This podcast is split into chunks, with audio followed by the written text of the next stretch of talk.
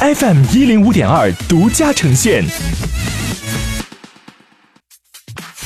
好奇心日报，News Online。本节目由好奇心日报和喜马拉雅联合出品。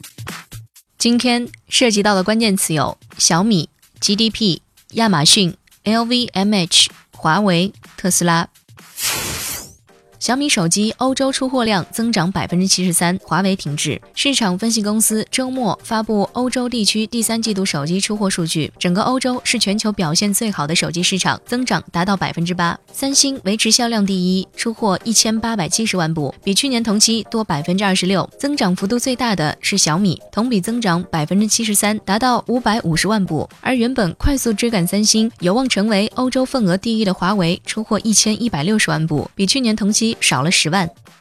中国调增二零一八年 GDP 一点九万亿元，调整幅度小于往年。国家统计局上周末公布二零一八年国内生产总值的修订结果，经调整后，GDP 较此前公布的数据增加百分之二点一，至九十一点九二八一万亿元。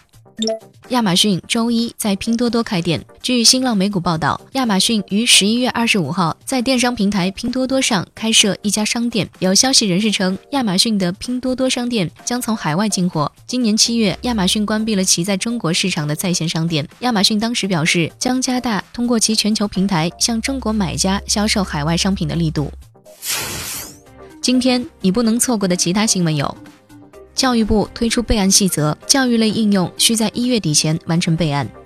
消息称，LVMH 集团将以一百六十七亿美元买下 Tiffany。美国 FCC 禁止电信运营商使用政府资金购买华为中兴设备。